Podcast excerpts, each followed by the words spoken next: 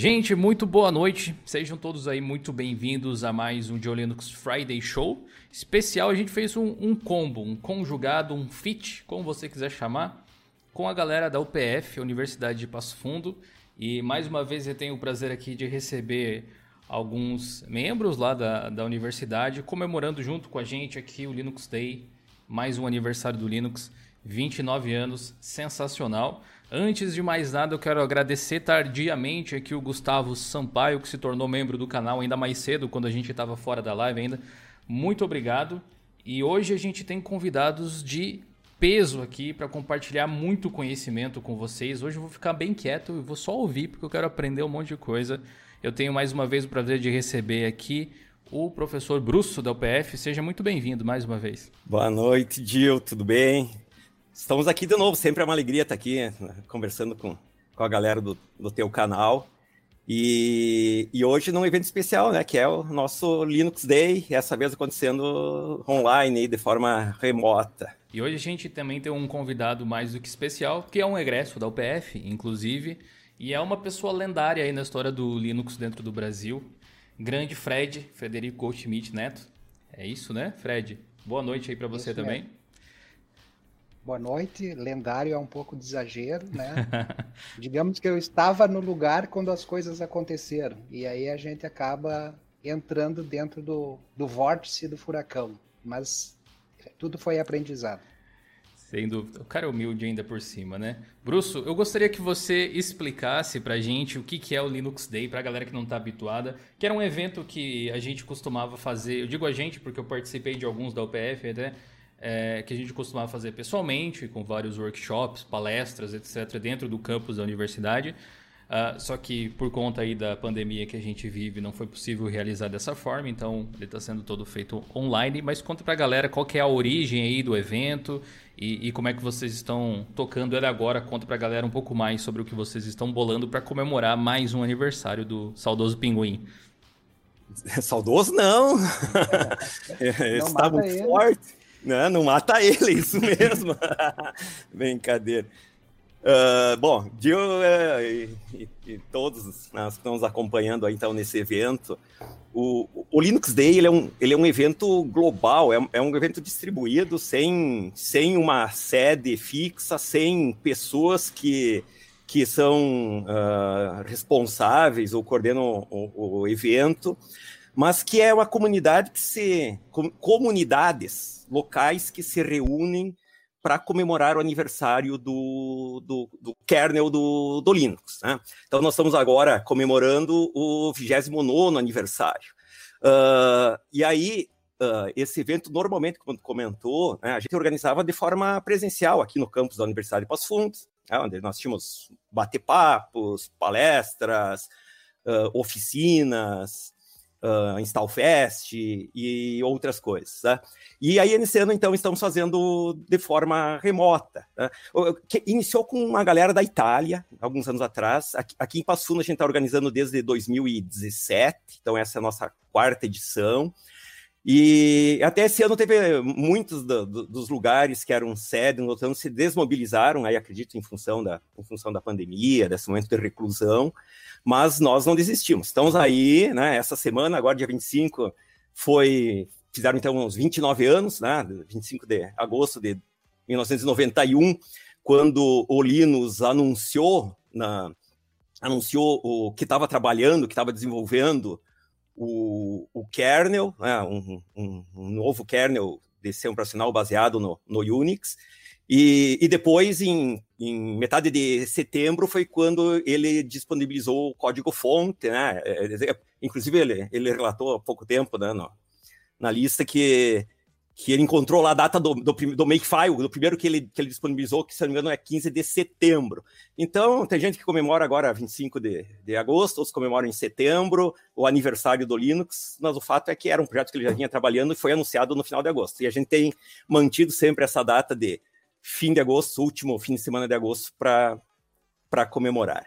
Então, uh, dentro da programação desse ano, nós estamos com, com, essa, com essa live, com esse momento aí, e, e, e agradeço por ter disponibilizado o canal, né, para a gente poder alcançar, pra gente, pra gente alcançar um, um, público ainda, ainda maior. Uh, e a programação continua amanhã, né? no sábado amanhã. A gente tem uma série de, de oficinas amanhã de manhã. Uh, no site do no site do nosso evento, upf.br barra Linux Day, tem lá toda a programação. Então, só para comentar, tem uma oficina de, de Kotlin para desenvolvimento Android, com a galera da Fábrica de Software, que é outro projeto de extensão da, da Universidade de Passo Fundo, o Bernardo, o João Pedro e o Vitor. Todos voluntários, é um evento feito por voluntários, como nós que estamos aqui. Vai ter uma oficina de interface gráfica com Inkscape, né, que é o Lungas, um, um, um publicitário de Belo Horizonte, que está que tá ministrando essa oficina. Vai ter uma de edição de videoaula com OBS Studio e Caden Live, o, João, o, o Pablo João, né, o, um aluno aí da, eh, da, da, do nosso mestrado em educação aqui da UPF, voluntário em todos os nossos projetos. Tem mais uma para a galera, galera de dev, vai ter uma desenvolvimento front-end com Vue.js, que é o Luigi, é um, nosso aluno do tecnólogo do desenvolvimento de sistemas, que vai estar ministrando. Uh, e, e, essas são de manhã, né, às 9 horas é, é, porta aberta, vai ser no Meet, limite de 150 pessoas, entra na sala, não precisa se inscrever. Eu compartilhei ah, o link aí, pessoal, no chat, ó, ah, esse link aí do Google Sites. É só vocês entrarem, tem todas as informações lá, então quem quiser aprender mais e participar do Linux Day da UPF, mesmo que você more do outro lado do Brasil, só chegar. Vai ter uma oficina de ARC uh, uh, amanhã de tarde com o Leonardo, e ainda de tarde vai ter uma mesa redonda com profissionais que trabalham com design com Linux. Aí uma galera que não é uh, da área de informática, mas são profissionais da área de design que só usam software livre no seu, no seu trabalho. O Lungas, o Nangio, a Fernanda, o Pablo. Muito massa. Então, ó, portas abertas é chegar e entrar. Show de bola.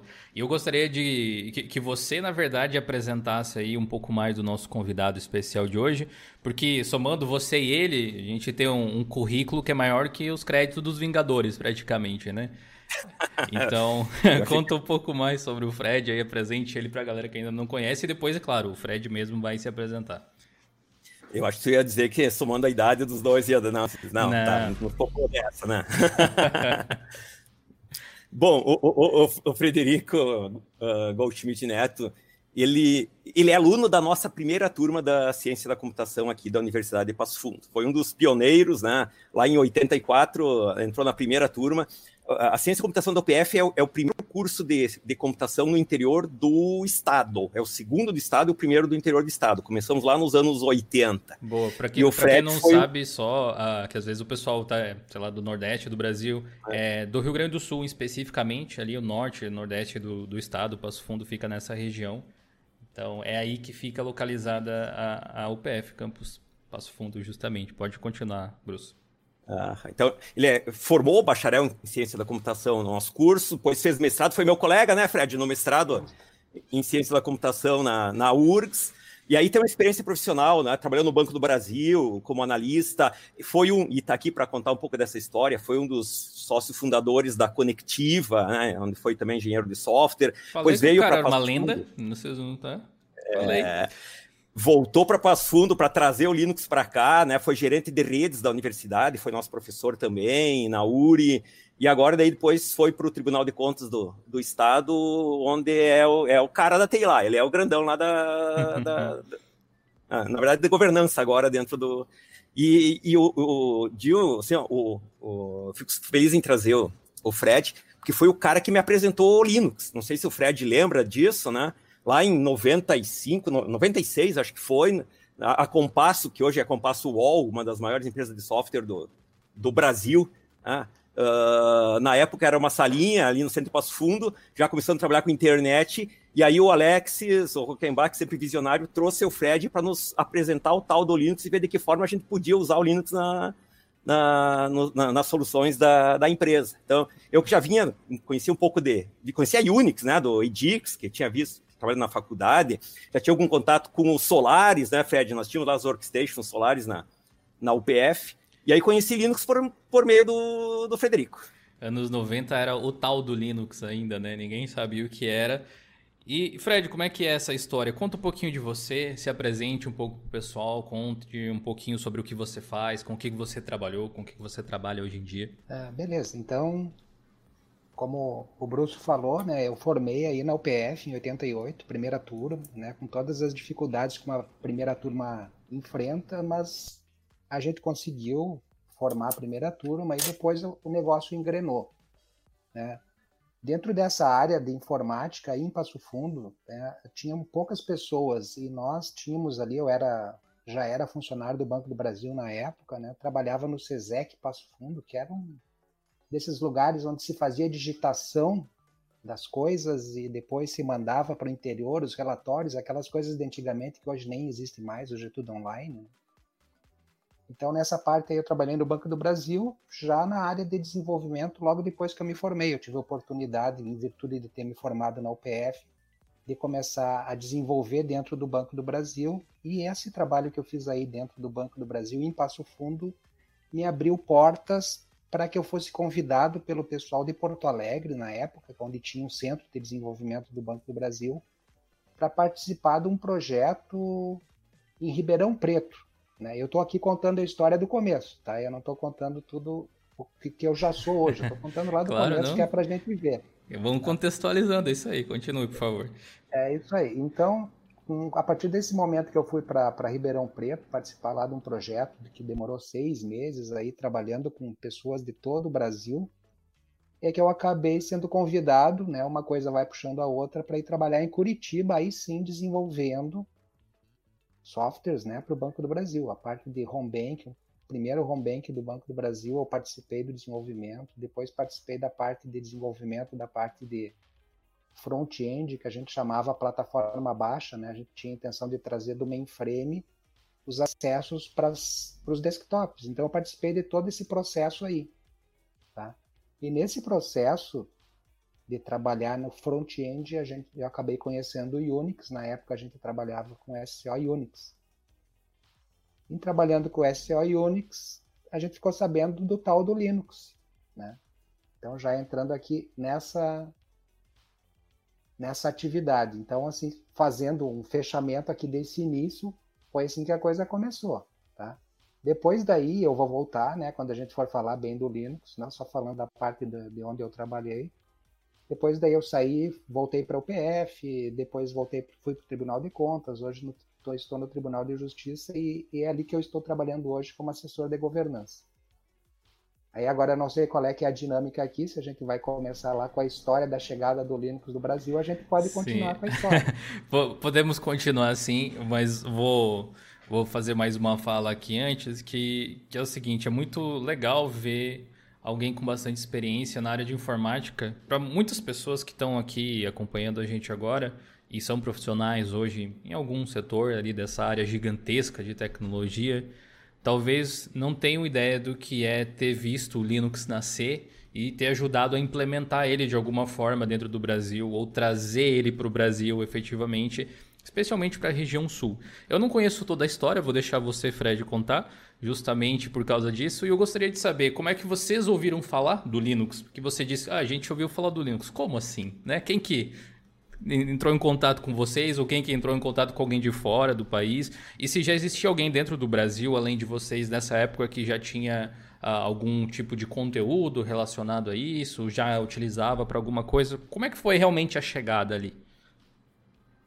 Então vamos, vamos voltar então lá para Curitiba. Né? Beleza. Então nós tínhamos lá em Curitiba uma equipe que tava, trabalha, estava trabalhando no desenvolvimento então desse sistema front-end que fazia a comunicação entre o mainframe, os ah, mainframes. Ah, Fred, desculpa te interromper. Se você puder aumentar um pouquinho o volume do seu microfone, o pessoal estava dizendo que estava um pouquinho baixo.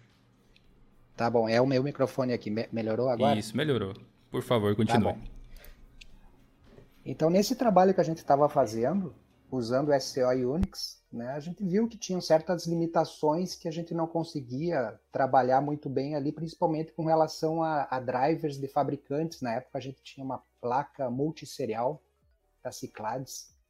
A gente não conseguia trabalhar muito bem com aquilo e o Arnaldo Carvalho de Melo, Melo que foi um dos primeiros mantenedores do kernel do Linux aqui, da Conectiva, ele trabalhava nessa equipe. Ele, o Rodrigo Stulzer, né, o Fábio, o João Luiz Barbosa, são pessoas aí que depois até vou mostrar uma foto aqui para vocês que tem a, a cara de todos eles, né?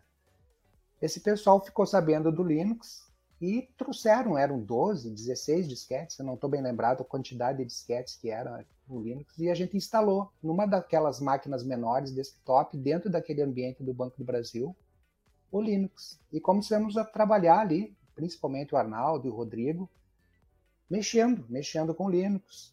O Arnaldo já começou a trabalhar na parte de fazer driver para essas Cyclades, e, e nesse trabalho o Sandro, que era o chefe dessa equipe dentro do Banco do Brasil, também muito uh, vendo a, a, tendência do mercado e vendo oportunidades, né, verificou que tinha um mercado bastante grande em Curitiba para começar a trabalhar com uma parte de provedores de internet. Né. Então, a solução que seria mais barata para montar um provedor de internet seria usar um sistema Linux com uma placa multisserial onde tu colocaria, na época, modems o S Robotics 9600, né, uma velocidade imensa que a gente usava naquela época, né? E foi assim que começou a história, né? Começamos montando um provedor que era a Canopus. A Canopus era um provedor de BBS, né? Precursor da internet, né? Em Curitiba e instalamos então o primeiro provedor de internet em Curitiba. Né? Instalamos tanto a parte de autenticação de usuários, bilhetagem, configuração. Então começou dessa forma, utilizando o sistema para essa finalidade. E aí surgiu a ideia, poxa, se a gente está usando, se a gente está tendo essa facilidade, por que, que a gente não... E quando eu falo a gente aqui, eu falo a, a, o pessoal, o Arnaldo, o Rodrigo, por que, que não se cria uma distribuição Linux, coloca numa caixinha, cria um manual, facilita a vida dos usuários para que eles comecem a utilizar isso. Tá? Então foi assim que começou a distribuição da Conectiva. Aí eu participei desse início, né? Fundei a empresa também, ajudei a fundar. Mas no momento em que a distribuição começou a ser criada, foi o meu momento de decisão, o momento em que eu larguei a Conectiva, larguei o Banco do Brasil e retornei para Passo Fundo em virtude da, da vida, né? Foi nasceu meu primeiro filho, todo mundo distante da família, então a gente tem que tomar decisões e a minha decisão foi voltar para Passo Fundo a convite até e por informação de, dos meus compadres que são professores da UPF, a Liz e o Emerson, e disseram, olha, o pessoal está selecionando para o cargo de gerente de rede da UPF. Então eu acabei voltando para Passo Fundo. Então isso seria a primeira fase aí da, da minha participação com relação ao Linux. Que legal. E, e uma, uma pergunta um pouco mais até técnica, talvez, que eu acho que o pessoal pode ter curiosidade lá. Na época, em Curitiba ainda, quando vocês estavam planejando, quando vocês conseguiram implementar o primeiro provedor lá e tudo mais, é, essa oportunidade ela só surgiu por conta do Linux ou vocês já tinham isso em mente? E se não fosse o Linux, a opção utilizada lá, o que, que seria utilizado na sua opinião? O que, que poderia ser usado e por que, que ele se tornou tão viável naquele momento? É, na verdade, são, são as, as coisas da vida que criam as oportunidades, né? Então, o cenário que se apresentava naquela época, lá em Curitiba, era do fechamento da unidade de desenvolvimento do Banco do Brasil em Curitiba. Né? Então, as alternativas que existiam para as pessoas que estavam trabalhando em Curitiba eram ir para Brasília, que seria a unidade de desenvolvimento central que ficaria, ou sair do banco. Tinha aqueles planos de, de demissão voluntária na época, né? Então o pessoal, muitos, muitas pessoas resolveram não, agora é o momento de eu abrir mão do Banco do Brasil, pegar essa grana que o plano de demissão voluntária está me dando e investir em um negócio próprio. Então essa foi a visão, foi a oportunidade. Uh, o pessoal ali da Conectiva enxergou essa oportunidade e casou com o sistema operacional e com esse mercado que estava começando no Brasil, que era a internet. Né?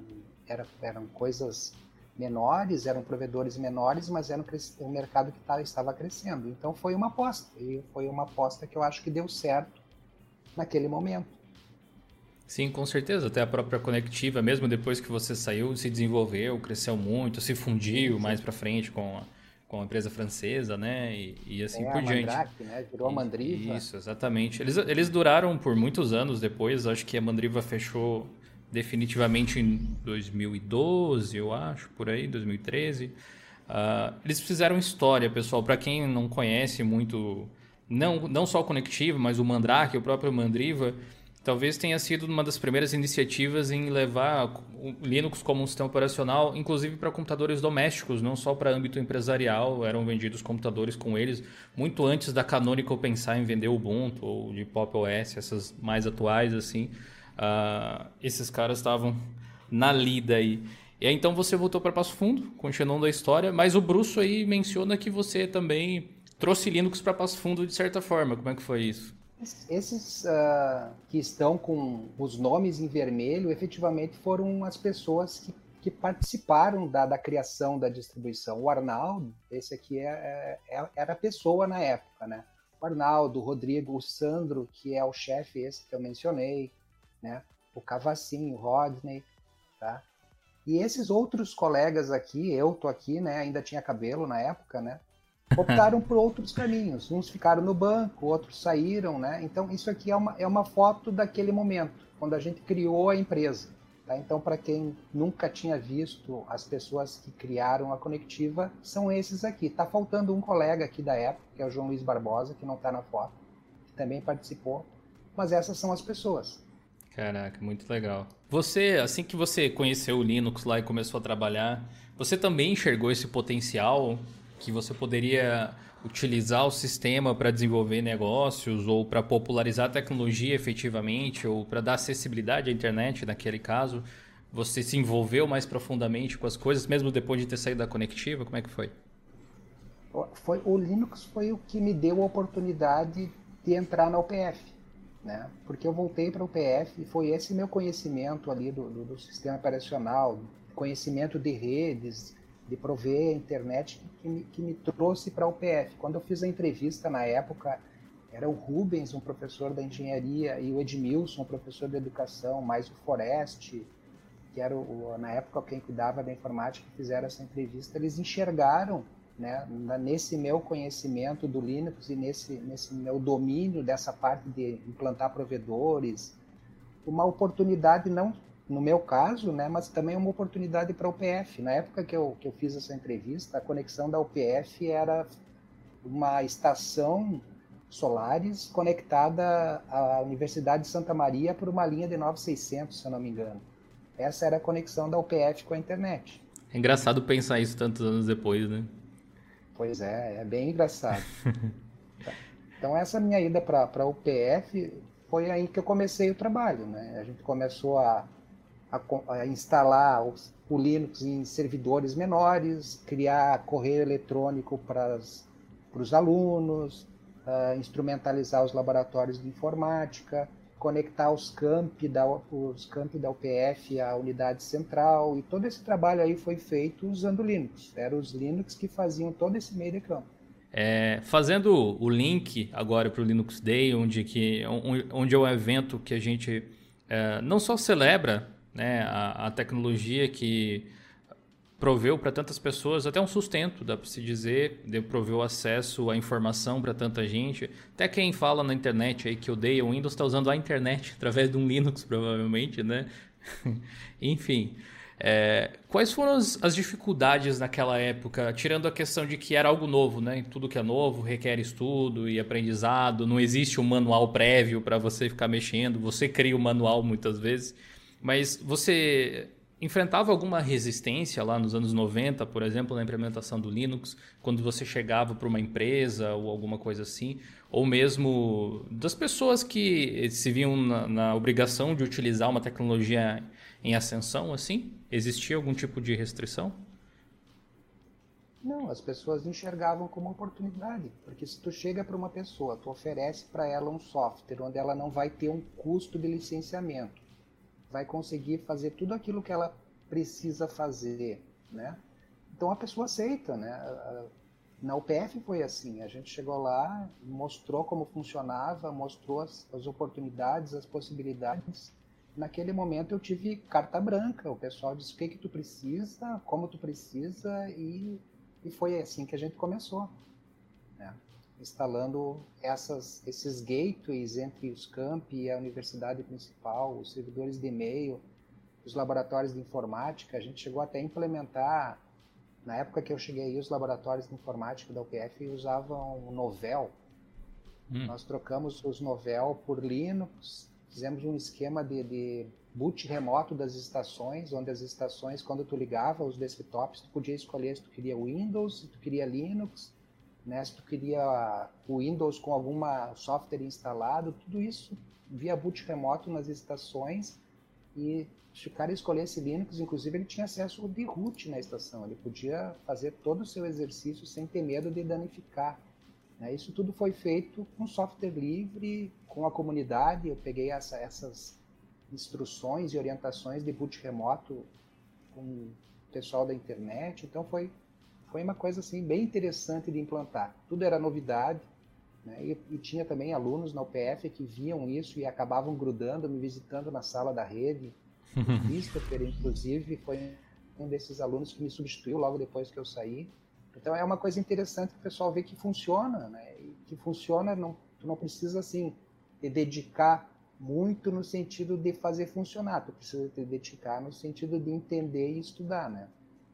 Você acha que isso ainda é um, uma pedra no sapato das pessoas? Essa questão de como hoje tem existem tantas alternativas para tudo e se tornou cada vez mais vasto, naquela época quem ia ter contato com Linux era quem provavelmente ia implementar ele de fato. Hoje em dia as pessoas têm contato com Linux para navegar na internet, para assistir essa live aqui, por exemplo. Uh, o que, que como é que você compara a curva de aprendizado de, não sei, 20 anos atrás para agora? Assim, você acha que mudou muito? Não, mudou no sentido que 20 anos atrás era interface texto, né? A gente trabalhava com Shell, trabalhava com VI, então as pessoas têm uma certa resistência quando tu coloca um terminal na frente, tu precisa digitar e é a partir do comando é que as coisas acontecem. Né? No momento em que começou a entrar a interface gráfica, eu acho que isso facilitou bastante o uso do Linux pela maioria das pessoas. Mas ainda é, é uma, eu vejo que isso é uma luta em glória, né? Eu vejo que ainda não se consegue ter a mesma, o mesmo escopo de, de atendimento de usuários que um Windows tem. Né? O cara para usar o, o, Linux ele tem que ser mais focado ou é um cara que, que gosta da coisa, né? Então esse que é, que é o grande impedimento na verdade. Né? Boa. O Adriano GA pediu qual era a versão do Linux que vocês usavam na época da implementação no UPF, se você lembra. Ah, eu não vou lembrar disso. qual ano que era, você lembra? Ah, sim, a gente come... comecei na UPF lá em 95, 96 a instalar Linux. Vamos descobrir já aqui. 1995. Hum, versão 2.0, aparentemente. Nessa época. 2.0, né, gente? Já tá aí na versão 5.9. Passou um certo tempo, né? Alessandro Migues, muito obrigado por ter se tornado membro aqui do canal também.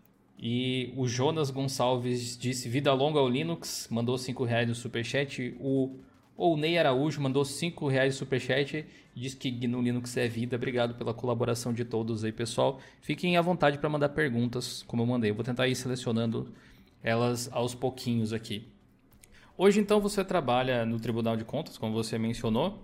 Uh, e como é que é a relação do Linux com esse ramo que não é puramente tecnológico, não é apenas tecnológico, né? Tem, tem outras coisas envolvidas. Como é que o software aberto é recebido nesse meio?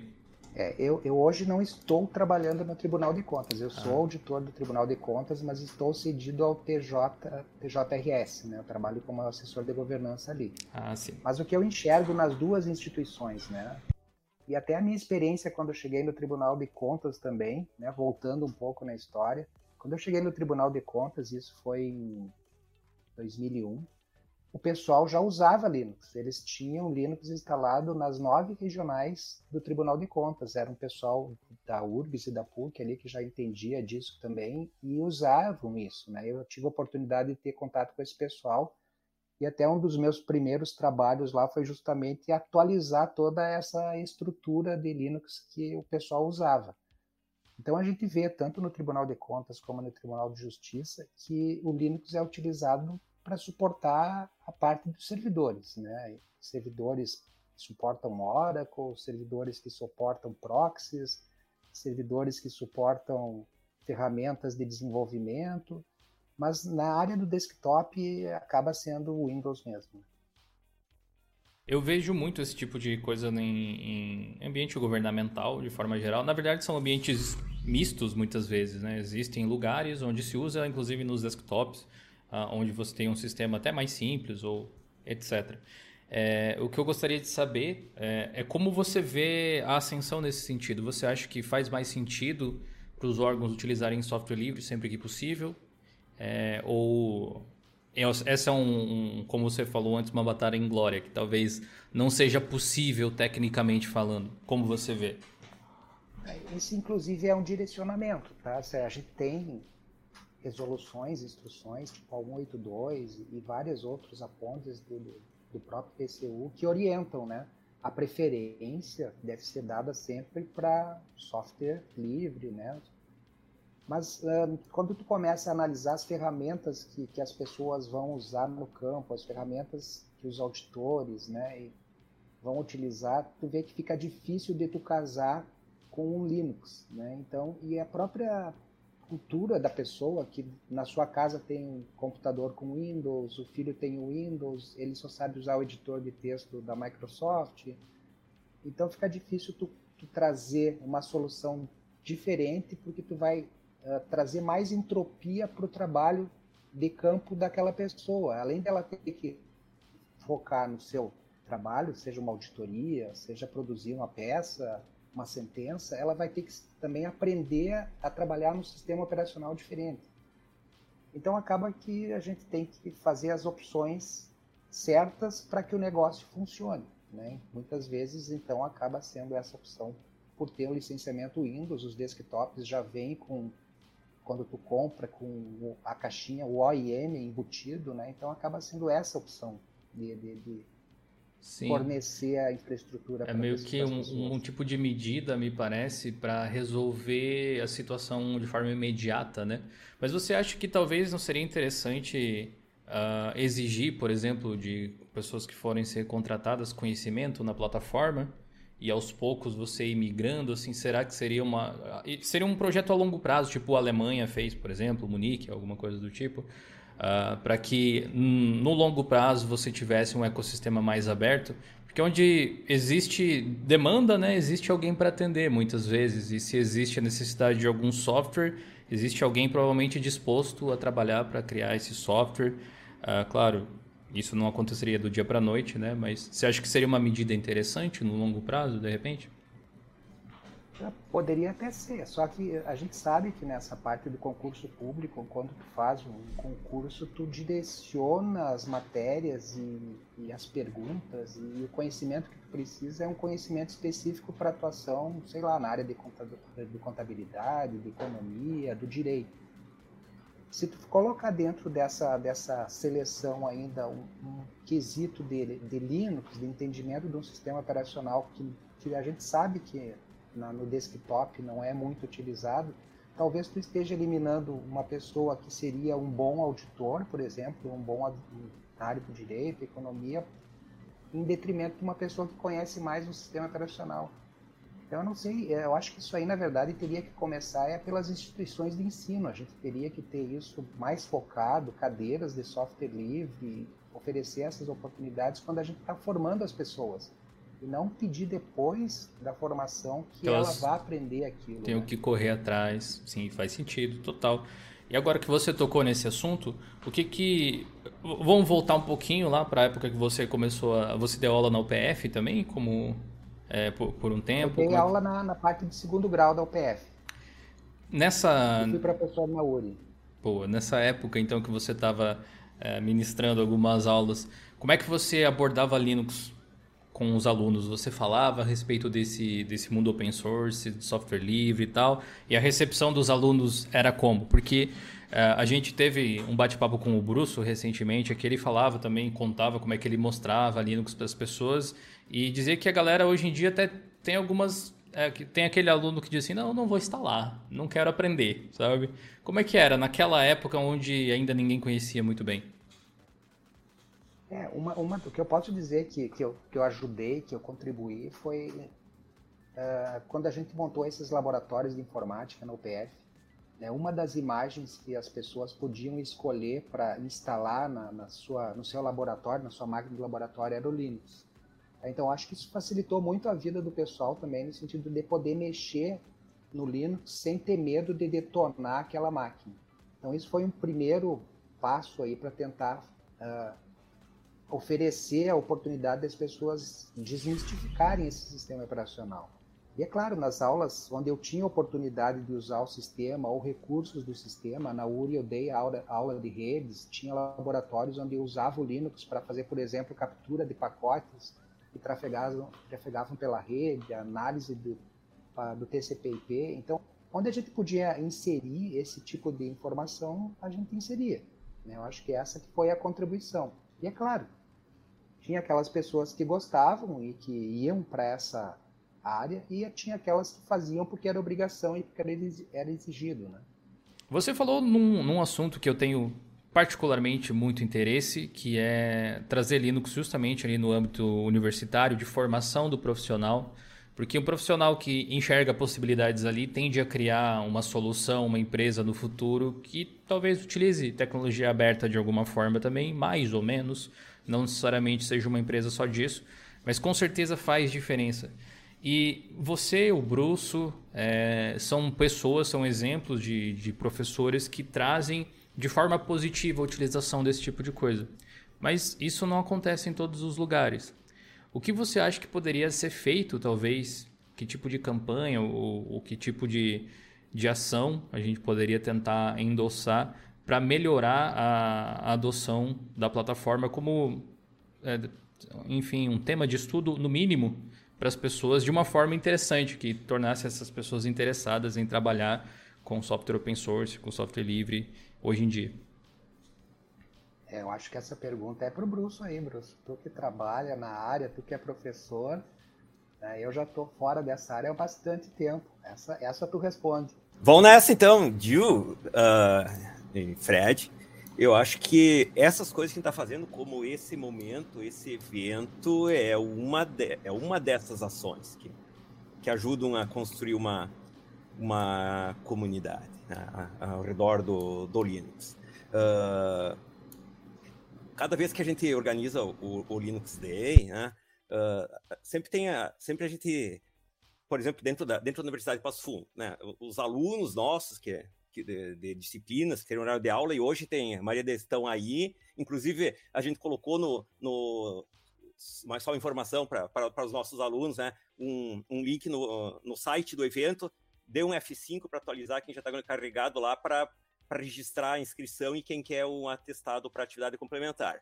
Bom, mas uh, a gente está trazendo esses alunos, né, alguns que são desses que, que têm essa, essa resistência de adotar um sistema diferente, como o Fred falou, que está no dia a dia, está acostumado, já está já tá ambientado e, e, tem que passar por um processo de, um processo de mudança. Então, para nós, o objetivo do Linux Day é esse. Né? É, é, é um evento para comemorar, é, é um momento que a gente reúne a galera que, que gosta de Linux, né? É, mas além disso, sempre a gente tem por objetivo de que as pessoas conheçam, tenham contato, como por exemplo amanhã, né? A, a galera que trabalha com design, então tem pessoal que, que não é pessoal técnico, que não é pessoal da, que não é pessoal da, da, da área da computação, que vai discutir, que vai mostrar ferramentas. Então, eu, uma opção sim é, é essa. A, a, outra, como, como professor, para mim é, é começar dando exemplo. A hora que eu chego toda a minha aula em todas as minhas disciplinas, abro o notebook, boto no projetor e os, e, e os alunos estão vendo que eu estou usando o, o Cinnamon com o Mint, né? Uh, isso já, já, já, já começa assim, né? Ah, o que, que é isso que está usando? Então, e eu não só incentivo, eu tenho algumas disciplinas minhas no curso que eu meio que motivo, a força, assim, alguns, ó, tem que usar, porque algumas ferramentas que nós vamos usar em aula só vão rodar no, no, no Linux. Né? E, e essas facilidades de essas facilidades de das pessoas terem o acesso, terem, terem a oportunidade de experimentar, como o Frederico comentou, né, lá no, na universidade. E até hoje, Fred, o, o, aluno liga lá no laboratório, liga o computador, ele vai escolher ali, não, vai ter o Groove, o, Groove vai escolher se ele quer entrar no Windows, se quer entrar no Linux. Então, qualquer um pode ir lá experimentar mesmo uh, não conhecendo nada e sem nenhum medo de, de bagunçar, de zoar com a máquina dele. E então é, é, é isso, é dando oportunidade para as pessoas, as pessoas experimentarem e conhecerem, e conhecerem. Eu estava conversando com uma turma essa semana, eu acho que foi na aula de, de ontem, se eu não me engano, de quarta-feira, uh, e aí alguns alunos disseram assim, ó, galera, falando, um, um, colega falando pro outro assim, ó, depois que tu começa, depois que tu experimenta, tu não quer mais saber de Windows, né? Dio, e tu que é um cara que joga aí no... Eu, eu, às vezes eu digo, usem o Windows para jogar, usem para jogar, progresso, né? O Windows não é ambiente para desenvolvedor de software. Tu mostra que dá para jogar muito bem, inclusive. E aí alguns me disseram, ah, não, eu estou jogando no, no, no Linux né? e não estou sentindo falta nenhuma do, do, ah, do Windows. É, foi, é, é, um longo caminho. Na verdade, até é, é, é um, um, um, detalhe em específico que, por exemplo, eu discordo do Fred quando ele fala que não é tão fácil hoje em dia para uso de desktop, é uma pessoa leiga. Acho que tem muitos asteriscos que dá para colocar em cima disso. Eu concordo, no entanto, que Windows é mais popular por conta da própria história com que a Microsoft desenvolveu e se torna fácil pelo hábito, muitas vezes. Não porque o design de interface, o UX design do, do Windows necessariamente é mais intuitivo ou algo assim. Ele se torna porque eu aprendi a utilizar computador com Windows, então aquilo é familiar para mim. E assim é para a maior parte das pessoas, eu acredito. É, agora, da mesma forma com que o Fred e o pessoal da Conectiva enxergou aquela possibilidade no, no, no, nos anos 90, por exemplo, de, olha, é de graça, é, é aberto, a gente pode utilizar isso aqui para trazer valor para as pessoas e criar uma empresa de sucesso, alguma coisa assim. Eu vejo que essa é uma possibilidade para qualquer área, não só servidores ou desenvolvimento. Uh, o próprio Linux Day aqui da UPF, que tem várias oficinas de temas bem diferentes, quer mostrar um, um, pouco disso com a parte do design, por exemplo. É aquela coisa de dizer, não é que as ferramentas da Adobe sejam ruins, muito pelo contrário, elas são padrões de mercado, elas são ótimas, mas não são a única forma de fazer as coisas. E talvez você não precise pagar por uma licença delas, talvez você não precise fazer uma assinatura mensal ou algo assim. E eu fico bem uh, feliz de ver esse tipo de iniciativa acontecendo em um, uma universidade tão grande e tão importante quanto a UPF. É, é muito satisfatório participar do Linux Day, mesmo que de forma diferente nesse ano aqui. E vocês estão todos de parabéns. O Fred por ter ajudado a começar essa história e trazer o Linux para a galera. Inclusive, eu gostaria de, de saber como é que foi esse negócio aí do Fred ter apresentado o Linux pro Bruce. Como é que aconteceu isso? Quem dos dois quer contar esse encontro aí épico? ok, eu acho que eu, eu acho que eu posso começar e aí o, o Frederico complementa, né? Uh, eu, eu, não lembro exatamente o ano, eu acho que foi final de 90, final de 95, né?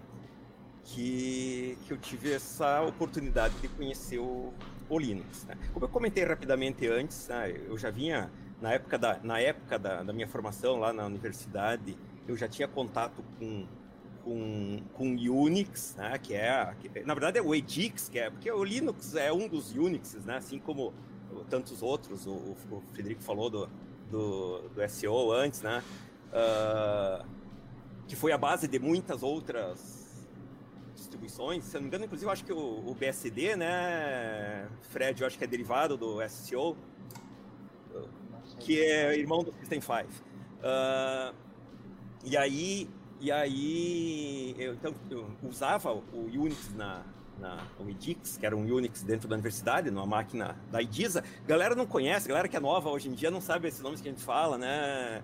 Frederico, a IDISA era uma empresa aqui do estado que construía computadores uh, e, computadores, inclusive alguns uh, muito, muito, muito uh, usados aqui no, no Brasil. Na, isso tudo no contexto da, da reserva de mercado que a gente teve aí nos anos 80 até 93, em que não se podia importar né, equipamentos que tivesse um, um, similar nacional. Então criou toda uma criou toda uma cultura, toda uma indústria nacional de fabricar clones de, de estrangeiros. Inclusive a primeira máquina que eu programei na minha vida de, eh, era, era um clone do Apple II que a gente tinha na, na universidade. A programar em Basic, que era uma empresa de São Paulo que fabricava e que não pagava royalty nenhum, licenciamento nenhum para Apple para vender um clone de Apple II. Bom, e aí, aí então eu tinha contato já, já tinha uma experiência com, com Unix e, e gostava, porque, cara, era, era um sistema operacional. E aí, eu, eu, eu, eu comentei antes da gente entrar no, no, ar, assim, eu sou um cara que gosta de contar histórias, tá? E, e eu acho que nesse momento, assim, para mim, ele, ele, reflete um pouco do que passou do, do, do, do, do Linux na criação do, do, do Linux. Né?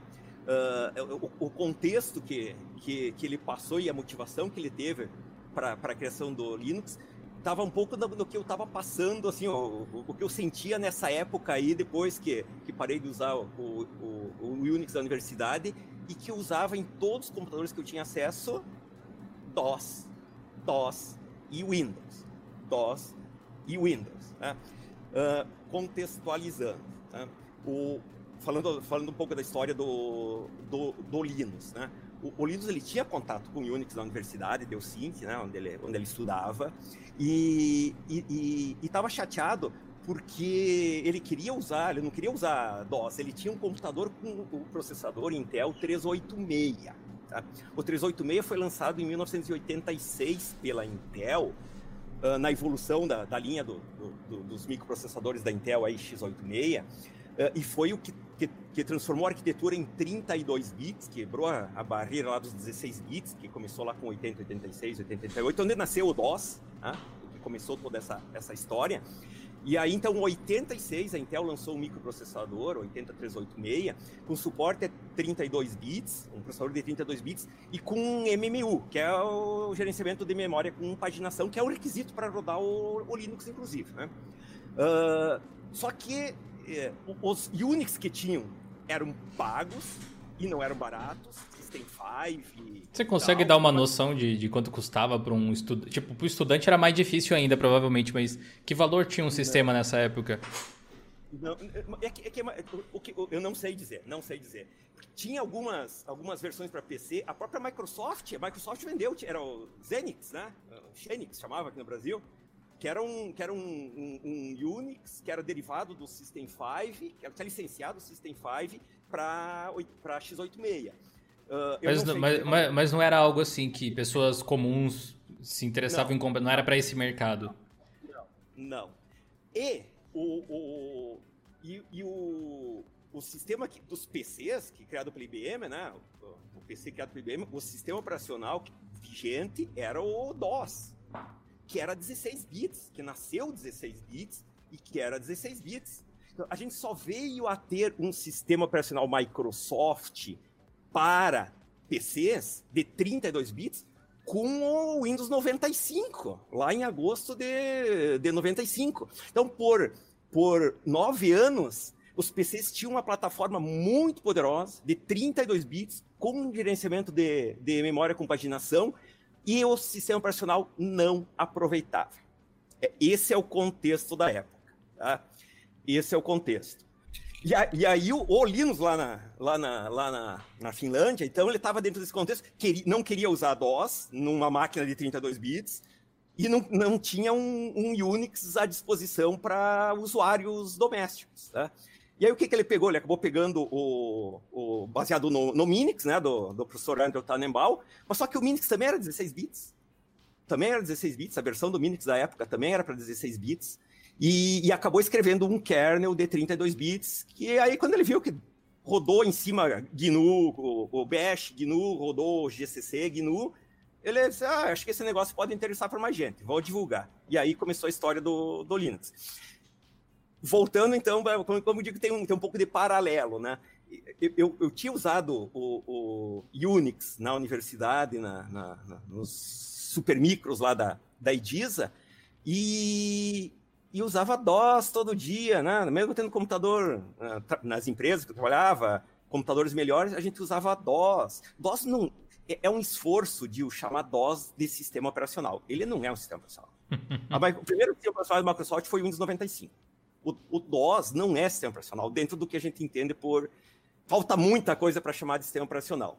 De qualquer forma, assim, ó, não aproveitava os recursos da máquina. E, e, e aí, então, bom, quando é que cruzou os nossos caminhos? Eu, eu trabalhava, eu estava, eu tinha me formado, estava trabalhando numa empresa aqui em Passo Fundo, que, era, que é a, a Compasso, é, eu fui o, o primeiro programador da Compasso, o primeiro desenvolvedor contratado pela, pela Compasso. Uh, no começo, assim, a gente começou a empresa, né, né, sem muito foco, fazendo que aparecesse na frente de desenvolvimento, mas o Alex Rockenbach, que é o, o cara que criou a empresa, a Compasso hoje faz parte do, do grupo UOL, é, é, é, UOL, é Compasso UOL o nome. Uh, o, o, Compasso da... A Compasso, na, na época, assim, já estava o Alexis com a visão de 95, 95 foi o ano que abriu a internet comercial no Brasil, né, que saiu de, restrito de universidades e outras instituições, as pessoas puderam ter acesso. E o Alex já visualizou que internet era o futuro, né? Vamos ter que apostar na internet.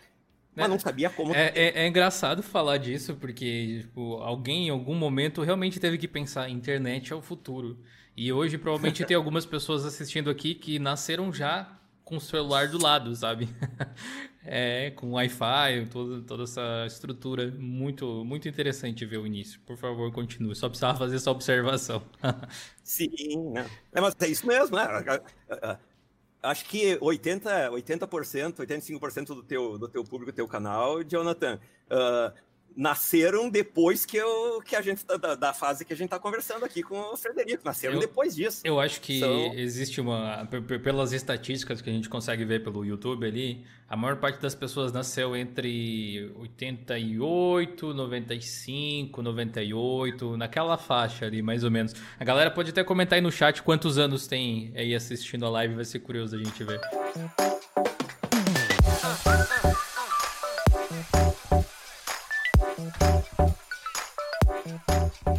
Bom, então o, o, o, Alex, né, visualizando a internet futuro, é futuro, vão, vão entrar na onda da internet. Mas não se sabia, não tinha a menor ideia de como. Ah, ah vamos botar provedor da internet, que na época era o negócio, né?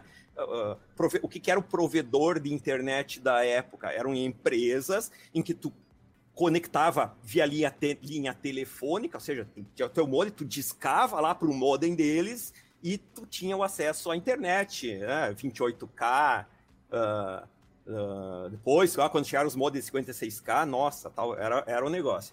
E tá, talvez seja provedor de internet, uh, e aí, né, vamos, vamos ver, vamos ver uh, possibilidades. E aí, como o Fred tinha chegado, voltado para Passo Fundo, e eu acho que tu já era da galera do amigo do Alexis, né, Fred? Não, é, aí fazendo um parênteses aí na tua história, né? O Alexis é, ele é amigo, era, é amigo do meu irmão mais novo, do Rodrigo, né?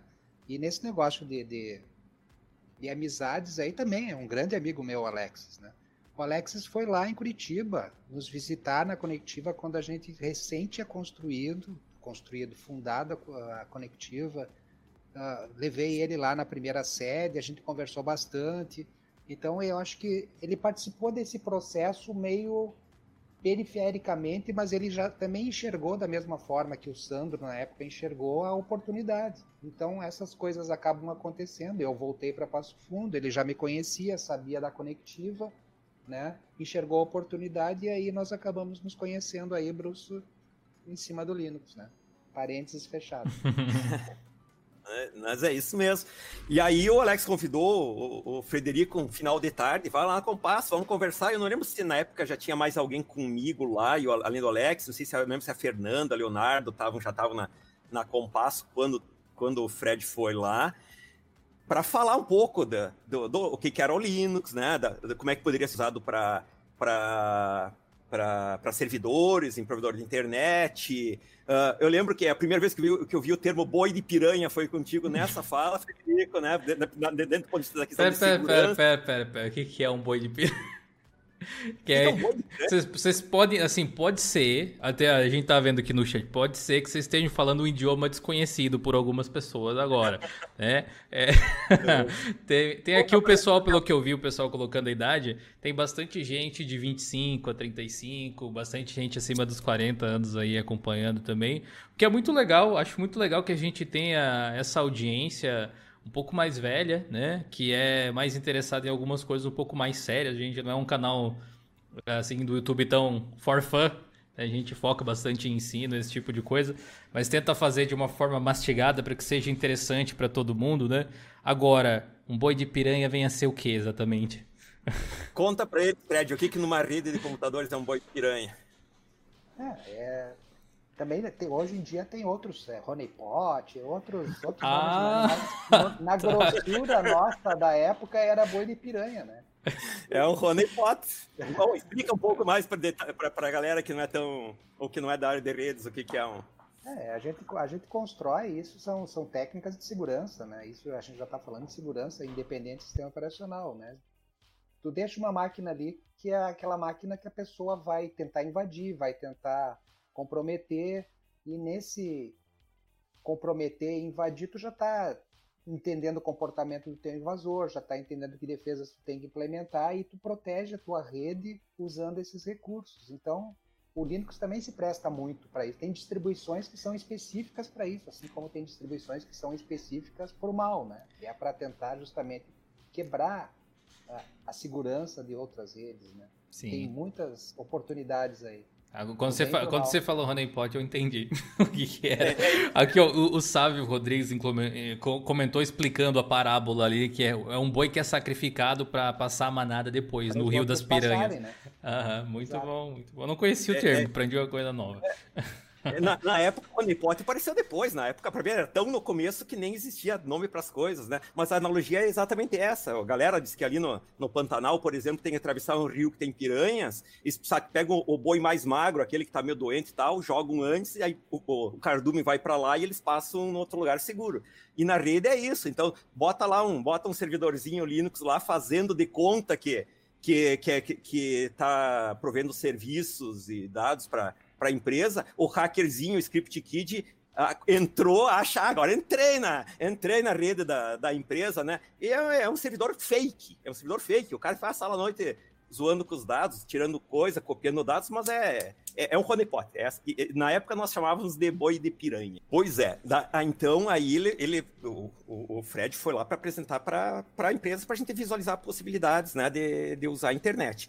E a gente acabou indo para o desenvolvimento da internet. Né? Isso lá em 96, a Compass já estava desenvolvendo aplicações para conectar conectar representantes, ah, automação de força de venda conectando com, com, com empresas uh, para transferência de pedidos, de dados, né, usando a internet. Aí substituímos aí na, na algumas empresas o, uh, as soluções que tinha baseada lá na, na Rempac, né, de Bartel, protocolo X25 e coisas da rede lá da época, né, Frederico, lá do, dos anos 90, por TCP/IP, uh, FTP para transferência de arquivos. Uh, então acabamos indo para a internet mais nessa, nessa linha, mas aí já ficou, até eu acho que o Fred ajudou a montar, né, gente, nós tínhamos o, minha primeira conta de e-mail da vida, antes da bruxo.upf.che.br. Ponto é bom demais. É, minha primeira conta de e-mail foi o bruxo.compasso.com.br, que eu acho que, se eu não me engano, o Fred ajudou uh, uh, a instalar o, o servidor. E, e aí, bah, não, quando eu vi que tinha, podia voltar pro, pro, pro Unix, né, pro, pro Unix, aí o que salvava na época, né, Dio? O que, que salvava na época? Ia na banca, comprava uma revista, vinha o CD do Conectiva 2. O 2 era o Guarani, eu acho que é, né? uh, eu instalava o CD lá no, no computador, eu fiz uh, to, todo meu, no meu mestrado, na época, no, no Linux, né, no Conectiva uh, rodando. Cara, um, um, um Pentium 100 com 24 MB de RAM, rodando Linux com interface gráfica, que eu não lembro qual que eu usava na época, qual era o ambiente gráfico que eu usava, rodando Apache como servidor, porque eu estava desenvolvendo uma aplicação web, rodando, abrindo com o, o OpenOffice, era StarOffice, eu acho que na época, o StarOffice, era, inicial era StarOffice para digitar uma máquina com 24 mega e rodava, que era uma beleza, né? Caramba. E aí, e aí, bom, aí é Linux, né? Usei por muito tempo ainda, ainda Windows em paralelo, eu tinha alguns projetos no Visual Studio, não no eu falo de Visual Studio hoje, a galera pensa no VS Code, né? O Visual Studio Code que é portável. Não, Visual Studio, Visual Studio. Então eu acabei ainda usando uh, Windows por muito tempo por causa do Microsoft Visual Studio, mas é, em paralelo, assim, agora não, nem Os alunos que, que, que me pedem assim, ó, ah, professor, estou tentando resolver aqui, não consigo instalar o pacote, não consigo instalar alguma coisa que eu pedi para aula. É Windows, é google.com, boa sorte. não tenho condições de ajudar. Ai, ai. Ok, beleza, então. É, se vira aí, Google tá aí pra isso. Inventaram o Google, o Google tá rodando Linux no buscador, você usa lá. Pesquisa.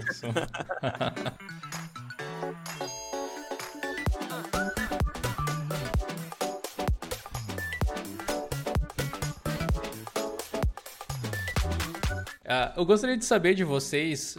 Um, primeiro, eu acho que pelo Fred, eu não sei se o Fred tem conhecimento nessa, nisso que eu vou perguntar, se ele já tinha saído da conectiva então, até então, né, no momento.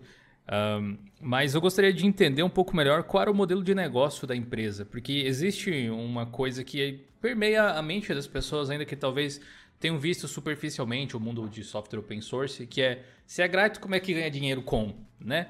Qual era o modelo de negócio que vocês tinham lá na empresa a princípio? É, e depois a gente sabe que a Conectiva expandiu para outros setores, até quando a distro ficou pronta e tal.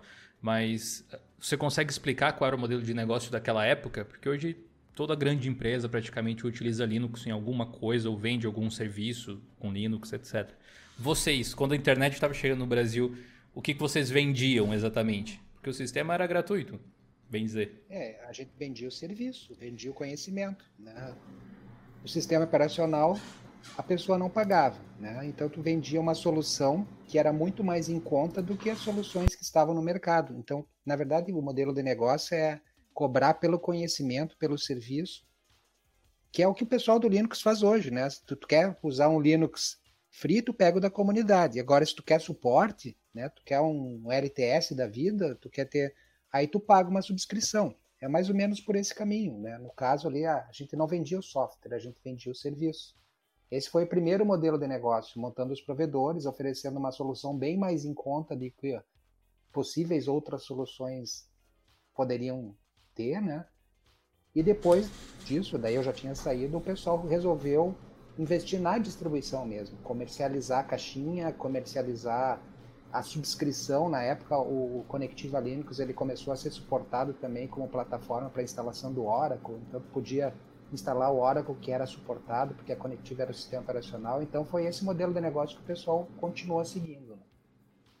Beleza. O Dácio perguntou uma coisa que eu não sei se o Fred vai saber, porque ele já não estava mais lá. Ele perguntou como foi a transição para a junção com a Mandrake. É, eu não sei se você tem alguma informação sobre isso, né? Que você comentou que saiu antes.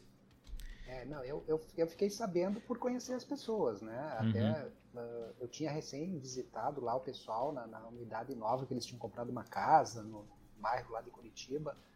Mas é aquele é o que acontece hoje, né? O pessoal que de uma empresa maior enxerga numa empresa menor e vê que tem mercado, o que, que faz? Compra. E foi uma oportunidade para o pessoal da Conectiva. Vários saíram nesse momento, né?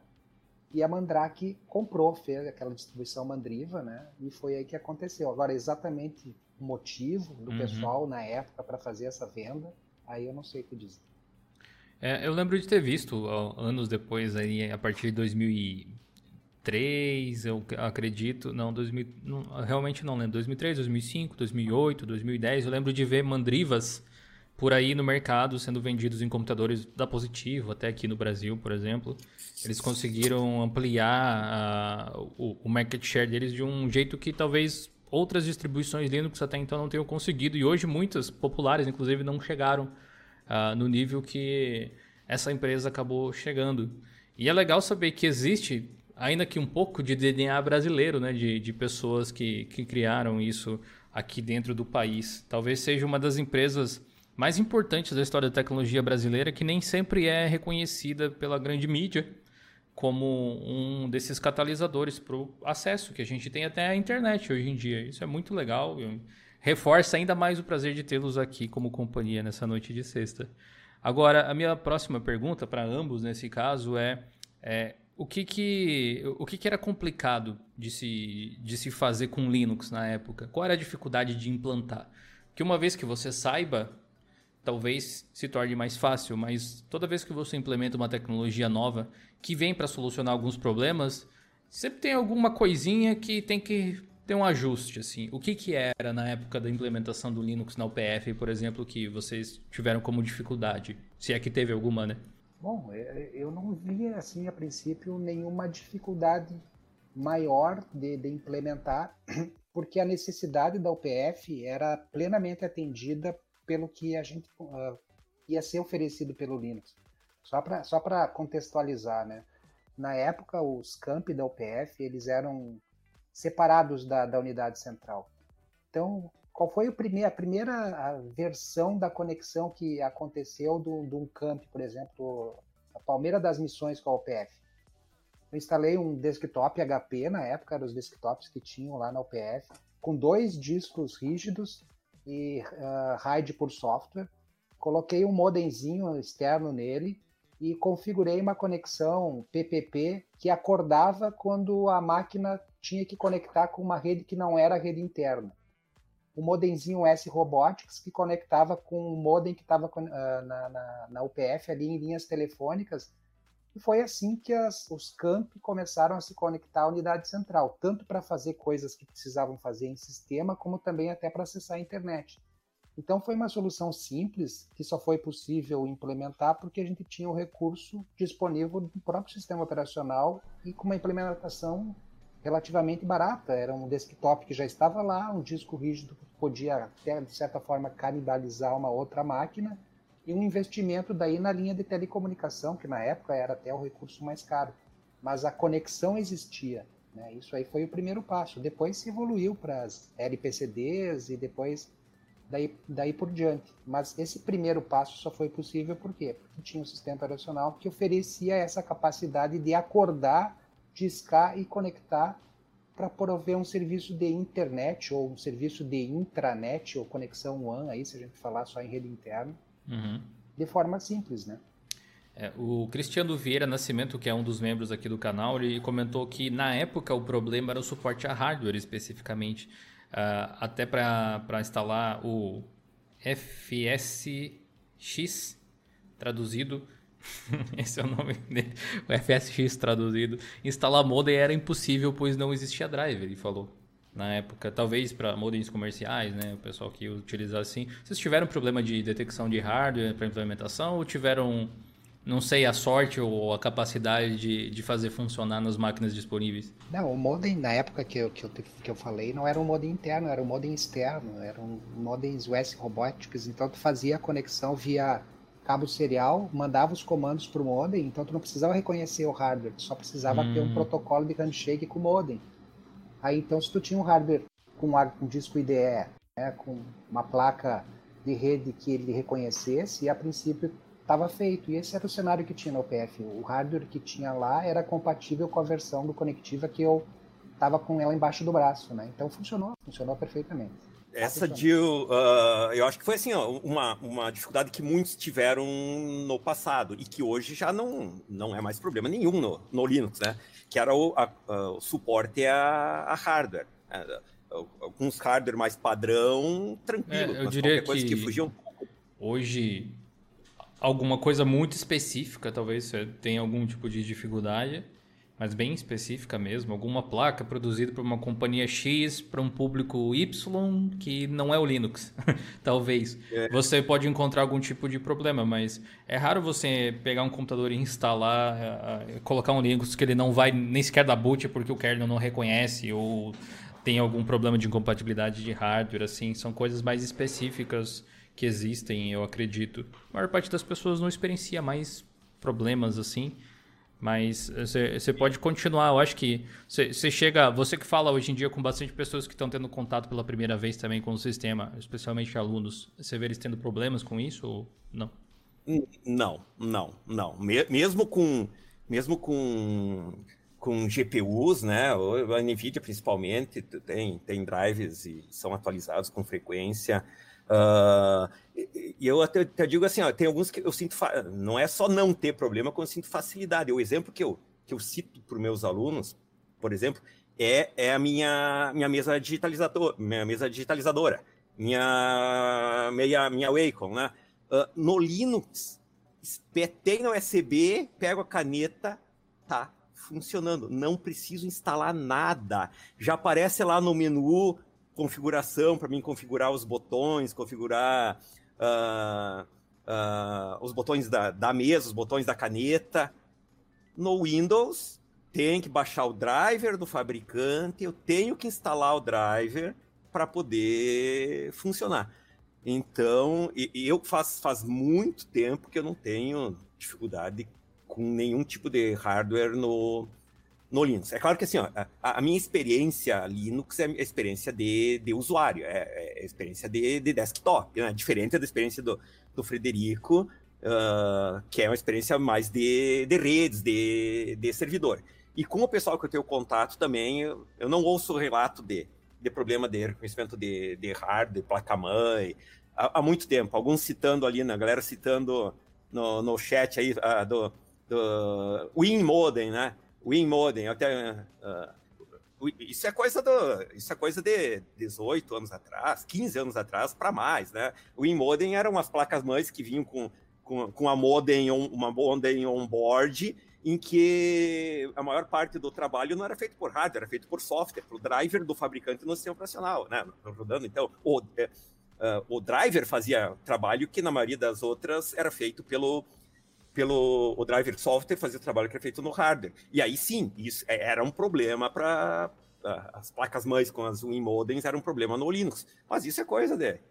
Eu não lembro. Eu acho que o último Win modem que vim deve sido lá em 2004, 2003, muito tempo atrás. Sim, a, a tecnologia muda muito rápido, sobretudo no mundo aberto, né?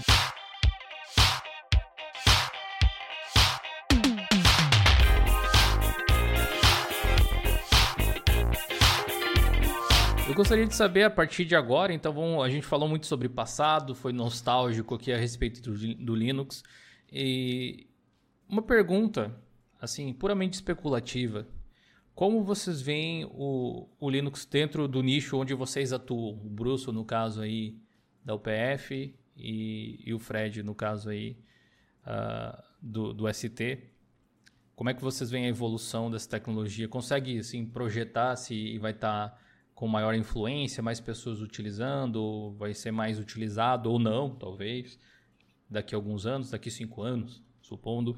Deixa eu começar aqui, Bruce, depois tu continua. Sim. Eu vejo bastante oportunidade é, é com, com a nuvem, né? Quando a gente fala em nuvem, quando a gente fala em dockerização, quando a gente fala em provedores multi-cloud, a gente vê muita oportunidade aí para Linux, né? É, se tu vai encarar uma empresa seja ela pública, seja ela privada, se tu vai ver que tu não precisa mais investir em infraestrutura própria, tu pode tu ver que a nuvem oferece a tua infraestrutura, que tu vai pagar de acordo com o teu uso.